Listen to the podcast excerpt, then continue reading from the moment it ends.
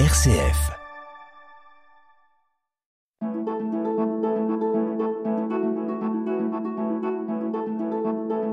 Itinéraire. RCF.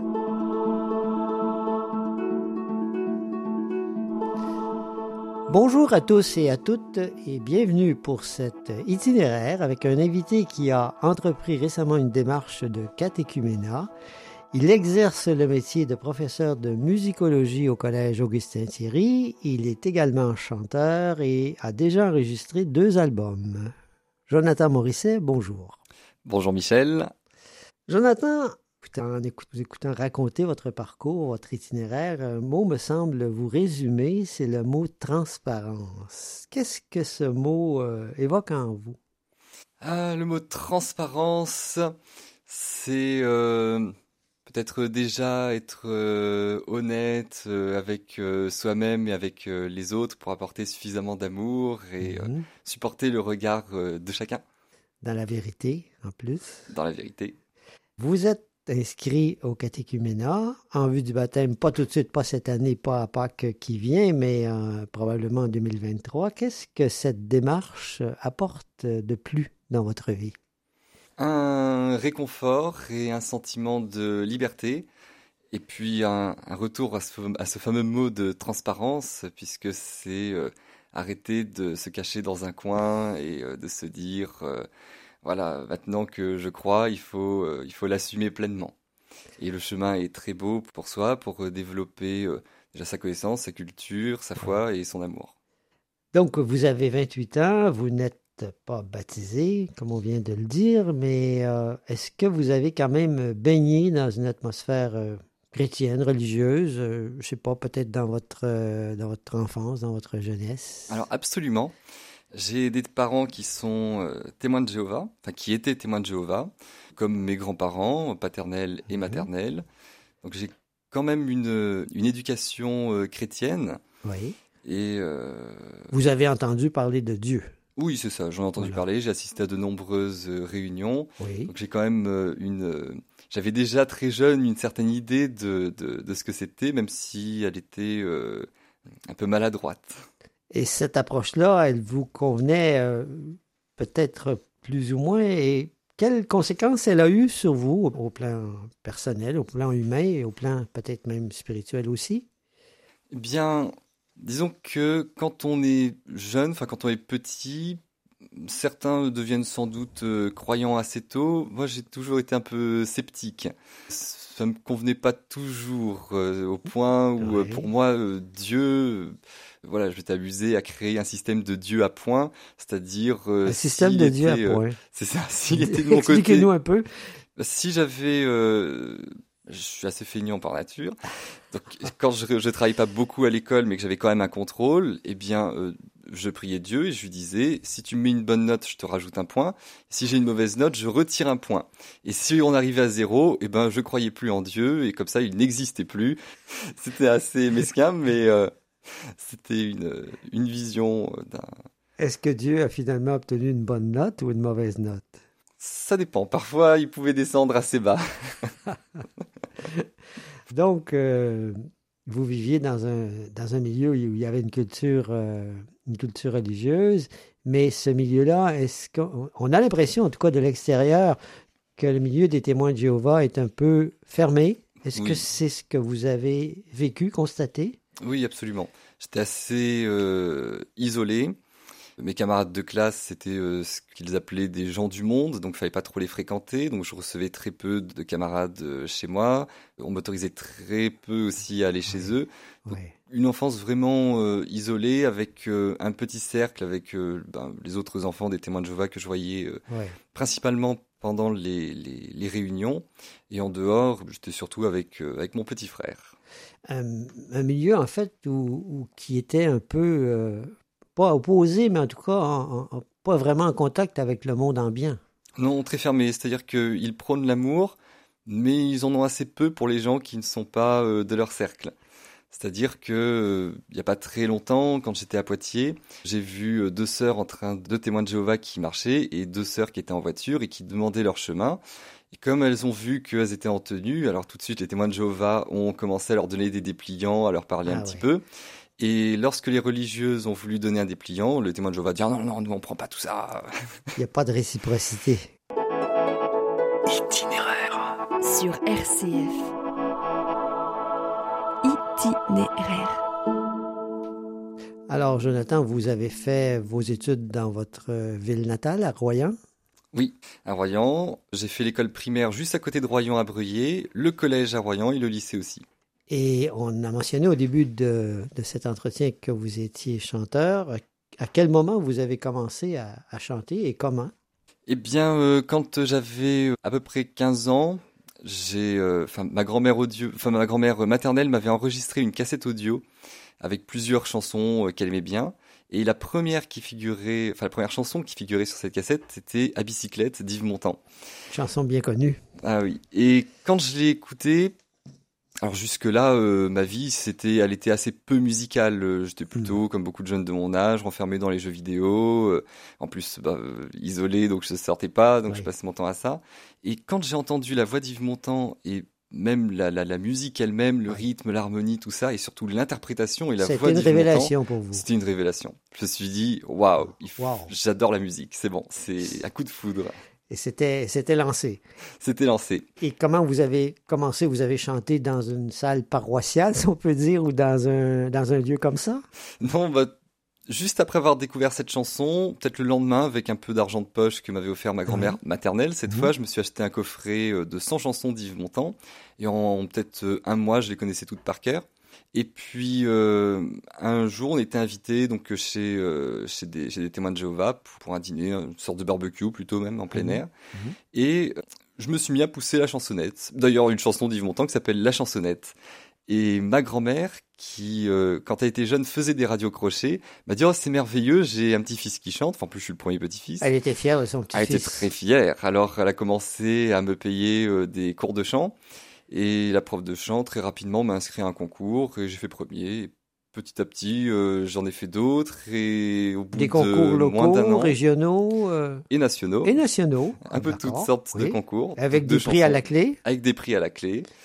Et Bon. puis au bout d'à peu près un an, même pas, euh, je commençais, enfin des producteurs m'ont repéré, m'ont dit bah, il faut signer là, et j'ai signé, je me voilà entouré de musiciens à faire déjà plein de concerts. Et j'imagine qu'à partir de ce moment, vous avez un peu quitté le nid familial parce que vous êtes allé dans des concours, vous êtes nationaux, vous êtes allé à Paris sans doute. Euh, C'est une carrière qui s'est amorcée. Oui, forcément, dès l'instant où on sort, on voit la vie différemment, on voit euh, les gens euh, sourire, rire, raconter des histoires. Et, euh, et petit à petit, j'ai commencé à me mélanger euh, aux autres, avec une certaine timidité dans un premier temps. Et de l'instant où euh, on voyait de l'amour arriver, ben, on finissait aussi par en donner. Et, euh, et voilà, donc les tournées, les vies, enfin une vie assez, enfin plutôt nocturne Oui. avec euh, tous les vices que cela engendre Mhm. en tout lieu, et je suis tombé dedans, mais vraiment à, à pieds joints, À pieds joints, à jusqu'au cou, jusqu'au cou. Et le monde des arts s'est ouvert à vous à ce moment-là, Oui, de façon large. de façon très large, c'est-à-dire qu'avec la musique, euh, bah, comme j'étais encore isolé pendant euh, quelques temps, c'est ouvert aussi euh, le cinéma, puisqu'Yves Montand Oui. faisait aussi du cinéma, donc j'ai vu cinéma, quasiment bien sûr, tout- tout à tous ses films. Oui. Et puis après, j'ai développé tout ça, donc euh, principalement cinéma, musique, puis est arrivé euh, la littérature, la poésie, passionné de, de, de tout ce qui se fait de, de beau. le- le théâtre aussi peut-être? Le théâtre aussi, oui, oui, bien sûr. J'ai fait du théâtre après le lycée.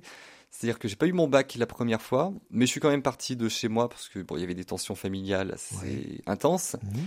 Donc euh, j'avais pas encore euh, 18 ans que euh, je pars à Paris avec euh, mon baluchon Oui. et je fais les cours Florent. Donc une année de théâtre, l'année suivante, enfin à la fin de l'année, je passe mon bac en candidat libre. Je l'ai, section littéraire, option musique, forcément. Et puis l'année suivante, je reste encore à Paris, cette fois-ci Paris 8, donc université, où je découvre notamment le mime, qui euh, nourrit énormément Aussi, mon travail euh, ouais. scénique, et etc. Voilà. Jonathan, le, le temps passe très vite. Nous arrivons à peu près à mi-chemin de notre entretien. C'est le moment de la pause musicale. Qu'est-ce que nous allons entendre grâce à vous? Alors j'ai beaucoup hésité parce que forcément quand on, enseigne la musique, on oui, en a vous aviez tellement. un choix très large. C'est ça. Et au lieu de me faire plaisir, je me suis dit que euh, j'allais euh, vous faire plaisir Oh, c'est gentil. avec une chanson québécoise d'une chanteuse qui a égayé euh, le tout Québec euh, dans les années 20 et les années 30 qui s'appelle la Bolduc. Une chanson de la Bolduc. C'est Une vraiment chanson une de la surprise parce que ça, vous me ne l'aviez pas révélé avant l'émission. Et non, et la Bolduc est une femme formidable qui écrivait elle-même euh, ses textes, ses musiques. Elle était, elle jouait de plein d'instruments de musique. Elle jouait euh, du piano, de la guimbarde, du violon, etc.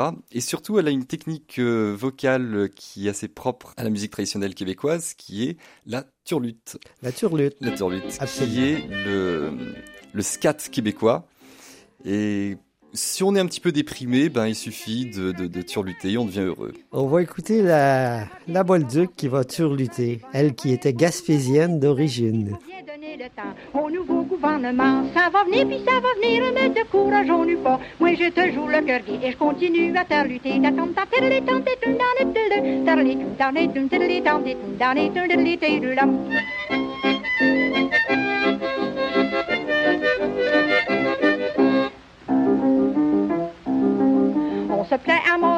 Après tout on est pas mal dans la province de Québec. On mange un mon pain sec, y a pas d'ouvrage au Canada, y en a bien moins dans les États. Essayez pas d'aller plus loin, vous êtes certain de crever de faim. Ça va venir, puis ça va venir, mais de courage on n'eut pas. Moi j'ai toujours le cœur et je continue à faire lutter.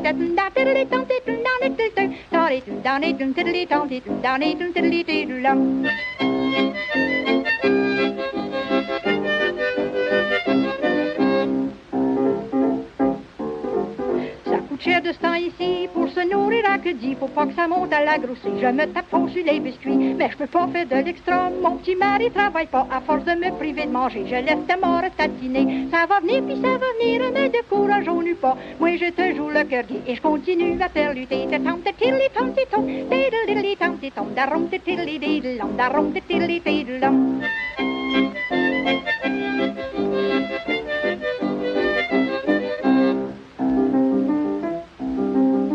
Voilà mal à manger, j'ai des trous à m'essuyer, mes talons sont tout travers, et puis le bout qui trousse en l'air, le dessus est tout fendu, la double tout décousu, les orteils passent à travers, c'est toujours mieux que pas n'avoir. Ça va venir, puis ça va venir, mais de courage on n'eut pas. Moi je te joue le cœur et je continue à faire lutter, des tom, des tom, dans les tilly, dans les tilly, dans les tilly tom, des tom, dans les tilly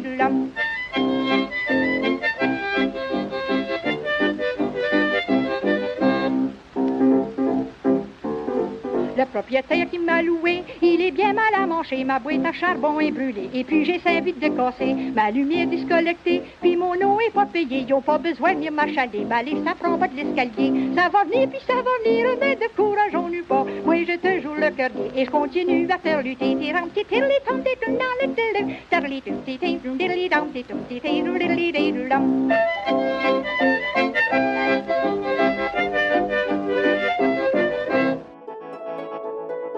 RCF. Itinéraire. Nous continuons notre entretien avec Jonathan Morisset, professeur de musicologie au Collège Augustin Thierry, qui a découvert récemment la foi catholique. D'abord, euh, Jonathan, un grand merci pour cette surprise de la Bolduc que j'avais pas entendue depuis longtemps. C'est un bonheur de l'entendre aujourd'hui. En 2016, Jonathan, pour avoir mené pendant quelques années une vie d'artiste et une vie assez active et euh, peut-être un peu en dehors de vos principes euh, profonds, euh, comme vous l'avez dit, vous vous retrouvez dans un état d'épuisement, on pourrait presque dire de, de déprime. Qu'est-ce que vous avez fait à ce moment-là? Eh bien, le 3 avril 2016, c'était mon concert d'adieu La Bon. date est précise, elle est marquée en Absolument. Pour euh, prendre ma retraite de chanteur, Retraite, une déjà. retraite. Oui, Et à cette époque-là, mon frère était en musicologie à Poitiers. Il se trouve que j'ai aussi enseigné le, le piano pendant trois ans à Rochefort et sur l'île Ouais. d'Oléron, oui. donc dans ma région. Et après avoir enseigné la musique, je me suis dit qu'il était intéressant de l'apprendre. Donc me voilà à Poitiers pour euh, À la, apprendre fac, et à, à étudier la, à la fac de musique de à l'Université catholique de Poitiers. à l'université de musicologie. De musicologie Poitiers. de Poitiers. Et à ce moment-là, vous, vous étiez un peu encore en froid avec Dieu, si on peut parler de cette façon. Ah oui, depuis mes 12 ou 13 ans, j'étais devenu, euh, comme beaucoup de jeunes de mon âge, puisque bah, c'est Oui. aussi les discours qu'on entend, anti-religieux, la religion c'est euh, la source de toutes les guerres, de la haine, etc. C'était pas euh, glorieux pour ça, je pensais pas un jour euh, y Mhm. revenir. Et à Poitiers, j'ai fait des, des rencontres avec euh, des jeunes qui étaient euh, des catholiques, mais euh, trad, comme on Ah, dit. Oui, trad. C'est-à-dire vraiment, j'ai même assisté une fois à une messe en, en latin. Alors j'étais complètement perdu. Alors j'y allais par curiosité pour Oui. voir à quoi ça ressemblait, mais euh, il, il se tournait sans arrêt des pages partout et tout. Je, je connaissais rien, c'était très dur, mais j'étais assez intrigué malgré tout. Et à un moment donné, lors de votre année de master, vous avez décidé de contacter une personne, une, une personnalité bien connue, hein, Jean-François Zigel. Pourquoi vous avez fait appel à lui et dans quel but finalement? Eh bien, je faisais mon mémoire euh, sur euh, la musique classique dans les médias, Oui. enfin, en tout cas l'initiation de la musique classique dans les médias. Ce que fait Jean-François Zigel. Ce que fait Jean-François. C'est un, c'est un initiateur, c'est un passeur de musique. Absolument. Puis c'est c'est vraiment le, le, le meilleur dans cet univers-là. Donc ça faisait à peu près dix ans que je le suivais euh, d'assez près dans ses émissions. Et je me suis dit, bon, là j'ai un prétexte pour euh, le contacter. Mhm. Je lui écris et il me répond. Alors c'était un peu sec comme réponse au début, mais euh, parce que je voyais pas forcément la maladresse de, de la manière dont je me suis adressé à lui. Mhm. J'ai fini par le comprendre, mais vraiment plus tard. Plus tard, mais oui. il m'a quand même recontacté après pour qu'on se rencontre. Et j'ai assisté à, à un concert de lui. On a beaucoup parlé. Pareil, euh, quand euh, il me demandait ce que je voulais faire plus tard, je disais bah professeur de, de musique. Oui. Et puis il me dit, euh, bah, parlez-moi d'une œuvre. Et puis euh, quand je commence à lui en parler, il me dit, mais c'est pas clair, c'est un langage trop universitaire, trop Ouais. Scientifique. Vous pensez vraiment que les enfants vont comprendre ça? Je commençais à avoir vraiment des sueurs froides et je me suis dit, oui, oui, oui, c'est vrai qu'il y a du travail. Et il m'a pris sous son aile. Ah oui. Et oui, oui, même pendant tout le confinement, on, on était, euh, on était vraiment voisins, où on se voyait euh, tous les jours. Au moment et, du euh, premier confinement, là, à partir pendant de, le premier de confinement. mars 2020. Ça, on a, Voilà. on a donc, j'ai assisté à la création de certaines émissions. Parfois, je donnais même un petit coup de, de- un petit coup de main. Et c'était vraiment très enrichissant. Et la façon dont il travaillait était, euh, était assez particulière. J'étais beaucoup dans l'observation. Oui. Et petit à petit, forcément, les liens se resserrent. Et il m'a, il m'a un peu entraîné dans son monde religieux. Ah Et bon. Jean-François est Il juif. est juif, oui, voilà, il est juif. C'est ça. Ah, donc il vous a un peu présenté euh, sa religion, en fait, sa, sa- ses croyances. C'est ça, c'est que euh, ben, pendant le premier confinement, c'était euh, période d'avril, Oui. et il fêtait Pessard. Oui. Et euh, j'ai assisté avec lui à cette fête de Pessard que j'ai trouvé assez, euh, enfin vraiment très belle. Et petit à petit, on a commencé à parler de religion. Il m'a vraiment ouvert les yeux sur beaucoup de choses. Et puis il a un peu, ch- il a totalement changé ma façon de, de penser. Donc j'ai un peu moins jugé, j'ai pris beaucoup plus de recul. Et voilà, ça, ça, c'était une rééducation. Itinéraire, itinéraire, itinéraire. Itinéraire sur RCF. Nous abordons la dernière partie de cet itinéraire avec un, on peut dire maintenant un amoureux de la musique. Son récit de vie nous le montre bien. Et un catéchumène en route vers le baptême, Jonathan Morisset. Euh, Jonathan, votre récit est, est- palpitant quand même parce que vous avez fait plusieurs étapes. Vous êtes euh, passé par les témoins de Jéhovah, si on peut dire, élevé dans ce milieu. Vous avez connu en fait un peu euh, ce que vivent les Juifs à travers votre rencontre de Jean-François Zigel. Mais comment s'est fait cette bascule qui vous a conduit à demander le baptême il y a quelques mois? Eh bien, fin juillet 2020, j'ai accompagné Jean-François Zigel à un festival à Argenton-sur-Creuse, le festival Debussy. Oui. Et dans cette petite ville, il y a tout en haut d'un mont une chapelle et qui s'appelle la chapelle de la Bonne Dame. Ah Et où qu'on soit dans la ville, on voit cette, euh, cette chapelle. Et à ce moment-là, j'étais vraiment dans, une, euh, dans un mal-être euh, profond. Oui. Je savais pas comment m'en m'en sortir, surtout une relation amoureuse euh, difficile. oui. Je voyais la bonne dame là-haut qui, euh, qui tendait son bras. Et je me suis dit, bah, je vais aller la voir. Donc je suis monté. Et puis je suis rentré dans cette chapelle. Et pour la première fois de ma vie, j'ai eu euh, l'immense besoin de prier. Vous avez senti ce besoin de prier? Absolument. Et je ne sais pas comment faire. Alors, j'allais parler tout de suite, mais au moment où j'ouvrais la bouche, on entendait le jardinier derrière en train de passer son autofil, donc je pouvais pas en placer une. Mais ça me permettait de réfléchir un peu plus. Et puis, au moment où le bruit s'arrête, je formule ma, ma prière à voix basse devant euh, la statue de, de, la bonne dame qui a eu une histoire euh, fabuleuse. Oui. Et à la fin de la prière, je prends le cierge et au moment où je le fixe, le cierge se brise. Et je me suis dit, oh bah si c'est comme ça que tu le prends, cocotte, euh, je m'en vais. Je sors et je réfléchis à comment j'ai formulé ma prière et je me suis dit qu'elle manquait cruellement d'humilité. Donc je réfléchis une vingtaine de minutes, je re-rentre, je reformule ma prière, nouveau cierge qui lui tient très bien. Mhm. Et c'était encore un grand pas en avant sur euh, comment euh, penser, comment réfléchir et, et m'améliorer, m'élever. Et là, vous étiez à ce moment-là, euh, vous aviez complété une première année de master, vous deviez quand même retourner à Poitiers. Euh, Oui. Vous y êtes retourné? Alors, euh, je devais retourner à Poitiers seulement une semaine après, j'apprenais qu'en plein milieu de ma formation, j'étais muté dans l'académie d'Orléans-Tours. Chose qui normalement est impossible, Oui. puisque quand on commence une formation quelque part, en tout cas le master, eh bien on doit la terminer dans cette académie où on l'a terminé, où on l'a commencé. Exactement, Donc, oui. me voilà expédié dans l'académie de- d'Orléans-Tours. Alors, tout le monde m'enguirlande. À Poitiers, on me dit, mais vous pouvez pas quitter euh, la formation comme ça. À Tours, on me dit, vous pouvez pas débarquer comme ça. Je dis, mais j'y peux rien. Et quand je dis, mais moi, je veux retourner à Poitiers, mais on me dit, mais maintenant, il y a plus de place et tout. Enfin, Ouais. bref. Et dans la liste des collèges à choisir, il y avait Argenton-sur-Creuse, Par hasard. comme par hasard. Et Voilà. ce choix-là, Mhm. ben, comme j'allais très souvent à Paris, c'était pas le plus pratique, donc c'était que mon quatrième vœu. Oui. Mais comme j'étais le premier de mon académie euh, au concours, eh bien, euh, normalement, j'avais euh, un peu le, le- le- le choix d'honneur. Oui. Et il se trouve que je me retrouve quand même à Argenton-sur-Creuse. Et arrivé là-bas, je trouve pas de logement pendant au moins un mois, et le celui qui se libère, tout à fait par hasard, se trouve, comme par hasard, au pied de la bonne dame. On dit souvent que le hasard euh, commence souvent par un grand D. C'est semble être le cas dans votre, dans votre cas, justement. Parce sûr. que les, les événements se sont succédés un peu dans le même sens. Il y avait Oui, une oui. cohérence dans ce qui s'est passé. Ça, surtout que cette chapelle, a quasiment tout le temps, puisque j'y ai vécu euh, un an, les portes sont tout le temps fermées. Tout Tout, le le temps, tout le temps, tout le temps. Et la première fois où j'y suis allé, pof, c'était ouvert, comme s'il fallait que j'y entre. À cette époque-là, j'allais à la messe de, de plus en plus régulièrement, Oui.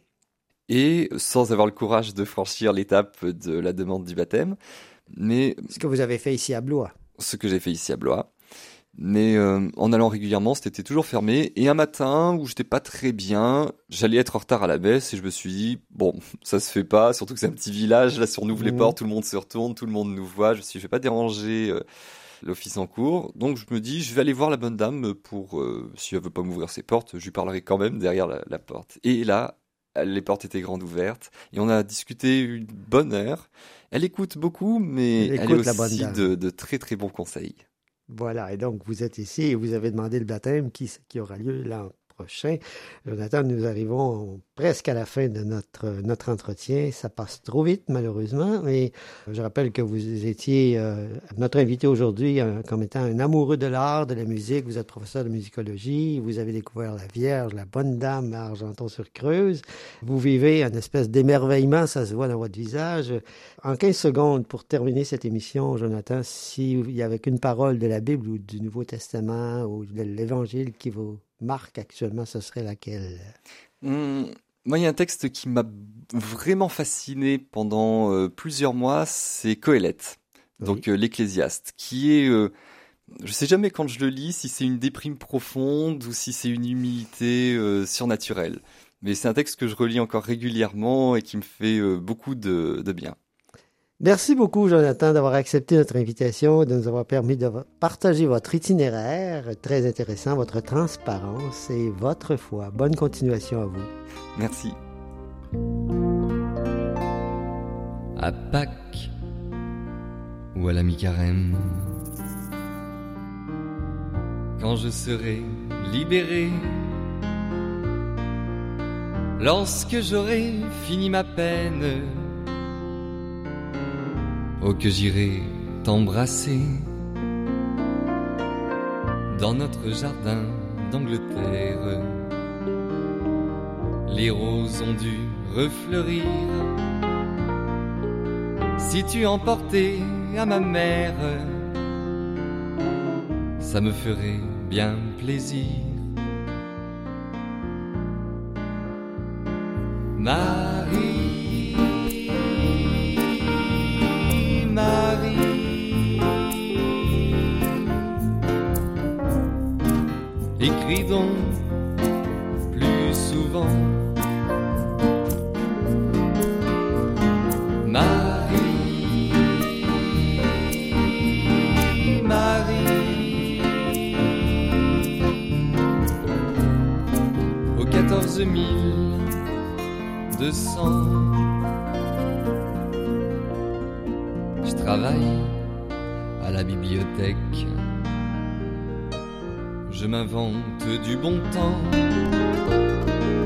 J'ai pour amis tous les poètes.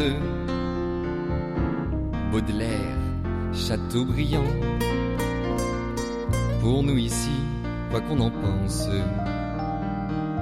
ils sont vraiment bien gentils. On a du dessert le dimanche, du poisson le vendredi.